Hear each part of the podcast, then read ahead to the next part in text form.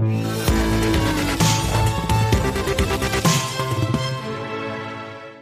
c'est un sujet qu'on bah, n'a jamais évoqué ici, à savoir euh, la partie très très longue de la courbe des taux d'intérêt américains, le marché obligataire. Et on assiste, apparemment, on va essayer de comprendre pourquoi et comment, à une, espèce de pontification donc de cette courbe des taux, et donc un signal peut-être que nous, que nous envoie le marché obligataire américain. Bonjour Véronique. Bonjour David. Véronique Riche-Flores, économiste et présidente du cabinet RF Research. Euh, je, vous, lis évidemment, hein, euh, et on assiste depuis euh, quelque temps manifestement à une pontification donc de cette courbe des taux. Donc ça se tend entre le 10 ans et le 30 ans. Alors moi c'est vrai qu'en général on regarde des maturités jusqu'à 10 ans. Vous vous regardez au-delà, jusqu'à 30 ans. Il y aurait un, un, signal qui nous est envoyé par, euh, par le marché obligataire? Oui, alors je pense qu'effectivement il est important de dissocier les différentes courbes de taux celle qu'on regarde habituellement, la, la de 10 ans, c'est vrai que c'est la plus fréquente, elle, elle nous informe sur les anticipations au cours du cycle conjoncturel. Hein. Donc c'est un horizon relativement proche euh, qui peut enregistrer pas mal de variations, mais il se passe pas énormément de choses à ce niveau-là. En revanche, la courbe plus longue, 10-30 ans, euh, par exemple, euh, elle nous enseigne sur des anticipations ou des interrogations du marché à beaucoup plus long terme. Et effectivement, celle-ci s'est pontifiée beaucoup Mais il se passe, attendez, Véronique, il se passe vraiment quelque chose là sur les taux très très longs. Est-ce que est-ce qu'on n'est pas en train de s'exciter, pardon, sur l'épaisseur du trait? Dites-nous. Hein. Je prends ça au sérieux. Hein. Non, non, mais non, mais tout à fait, vous avez raison. Et le, le niveau absolu des taux d'intérêt reste très faible, même les, les, niveaux de 30 ans. Hein.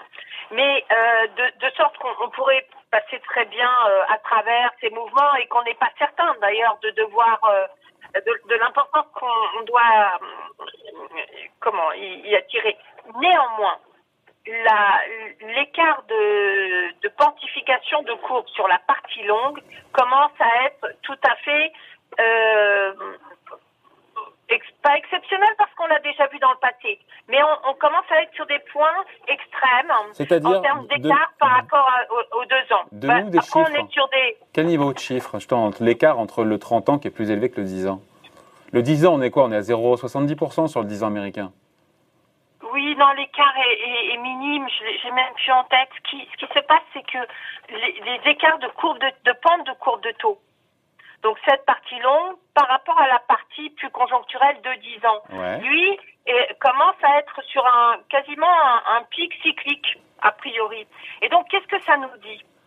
Est-ce que c'est euh, simplement que euh, le cycle est plus long et que euh, et que les choses prendront plus de temps? Je crois pas. En général, quand il se passe des choses sur cette partie très longue, c'est que les marchés s'interrogent effectivement sur le long terme, comme un peu tout en chacun aujourd'hui d'ailleurs. Hein. Euh, et, et, donc il y a, y a, deux possibilités. Soit la, les inquiétudes sur l'inflation, c'est-à-dire que les anticipations d'inflation remontent plus vite qu'à horizon conjoncturel. A priori, c'est pas le cas. Donc, euh, et, et, donc, si c'est pas le cas, c'est donc ailleurs. C'est que la prime de risque que nous exprime cette quantification de la courbe des taux, euh, elle vient d'ailleurs. Et donc, euh, si c'est pas l'inflation, en général, c'est la solvabilité. C'est-à-dire qu'effectivement, euh, bah, les Américains, ils ont 20% de déficit public cette année, hein, donc euh, c'est sûr que. Voilà. Et, et ils ont de la dette publique hein, euh, également, puisque le niveau, pas que de la dette fédérale, mais de la dette publique dans son ensemble dépasse 100%.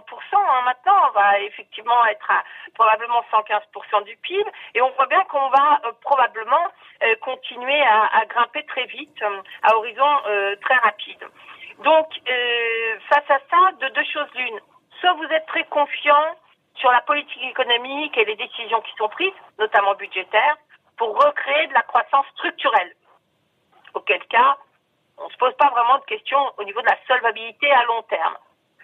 Soit vous doutez, parce qu'on est dans un environnement politique incertain, que euh, euh, les expériences de Donald Trump n'ont pas été probantes en matière d'initiative ou d'efficacité de ces mesures fiscales notamment, et, euh, dans ce cas, vous commencez à vous interroger effectivement sur cette fuite en avant d'une dette qui s'accumule, qui à long terme, face à un environnement économique incertain, aux États-Unis comme ailleurs, euh, et euh, peut-être plus de difficultés de financement, pourrait poser euh, la question de la solvabilité américaine. Auquel cas, si on va, si c'est ça le message, il faut intégrer qu'effectivement, dans le tuyau, il y ait peut-être des changements de notation de la dette américaine ou une faiblesse du dollar, un mouvement de défiance à l'égard de la monnaie américaine, un certain nombre de choses assez déplaisantes et surtout qui pourraient faire significativement boucher les marchés avant 20 ans. Parce que là, effectivement, les marchés euh, réagissent beaucoup plus vite à ce type de dégradation euh, des perspectives, même de très long terme. Voilà un petit peu. en gros, si je dois résumer, c'est un signal qui est faible aujourd'hui, mais suffisamment, en tout cas, pour que vous le regardiez, que vous disiez attention, quel, voilà, potentiellement, ce risque sur le, la notation, c'est ça, le crédit du Trésor américain. La dette américaine. La dette américaine. Je ne dirais pas que c'est un risque faible. Je pense que c'est un risque qu'on ne voit pas forcément si on regarde les niveaux de taux d'intérêt bah qui sont très bah faibles. Bah voilà. Et qui n'incitent pas à aller voir dessous. Euh, et cette euh, analyse, avec les pentes de, euh, de courbe de taux, nous renseigne peut-être un peu mieux et justement nous montre peut-être le dessous des cartes. Donc il n'y a pas péril dans la demeure aujourd'hui, mais si cette pontification devait s'accélérer, et rien ne le dit que ce sera le cas, là pour le coup, ça serait à prendre plus au sérieux. Alors, soit elle, elle se pontifie davantage, et effectivement c'est un, un, signal mauvais, soit finalement elle est rattrapée par la courbe conjoncturelle, la de 10 ans. Oui, c'est parce, que, pardon, Véronique, c'est celle-là qu'on regarde en général, c'est la pontification entre la maturité de 2 ans et 10 ans sur les bancs du Trésor américain.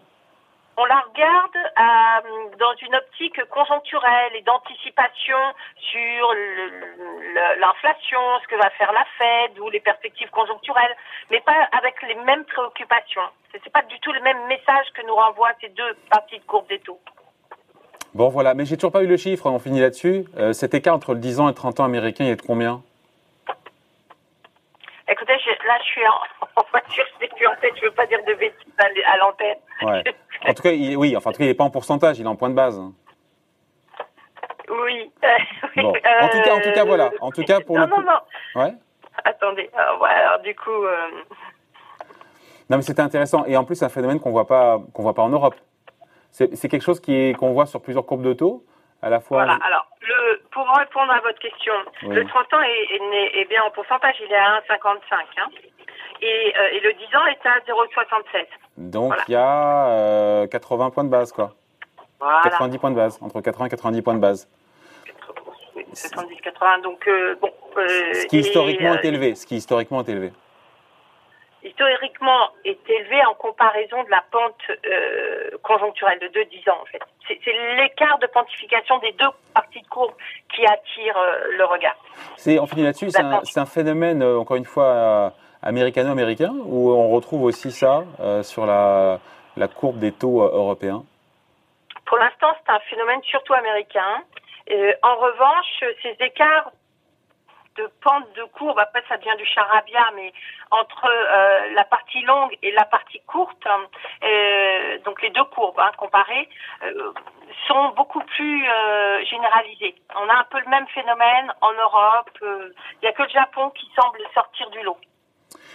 Bon voilà, on voulait vous en parler en tout cas. Merci. point de vue signé donc Véronique Riche-Flores, économiste et présidente du cabinet RF Research. Merci Véronique Baye. Au revoir, bonne journée.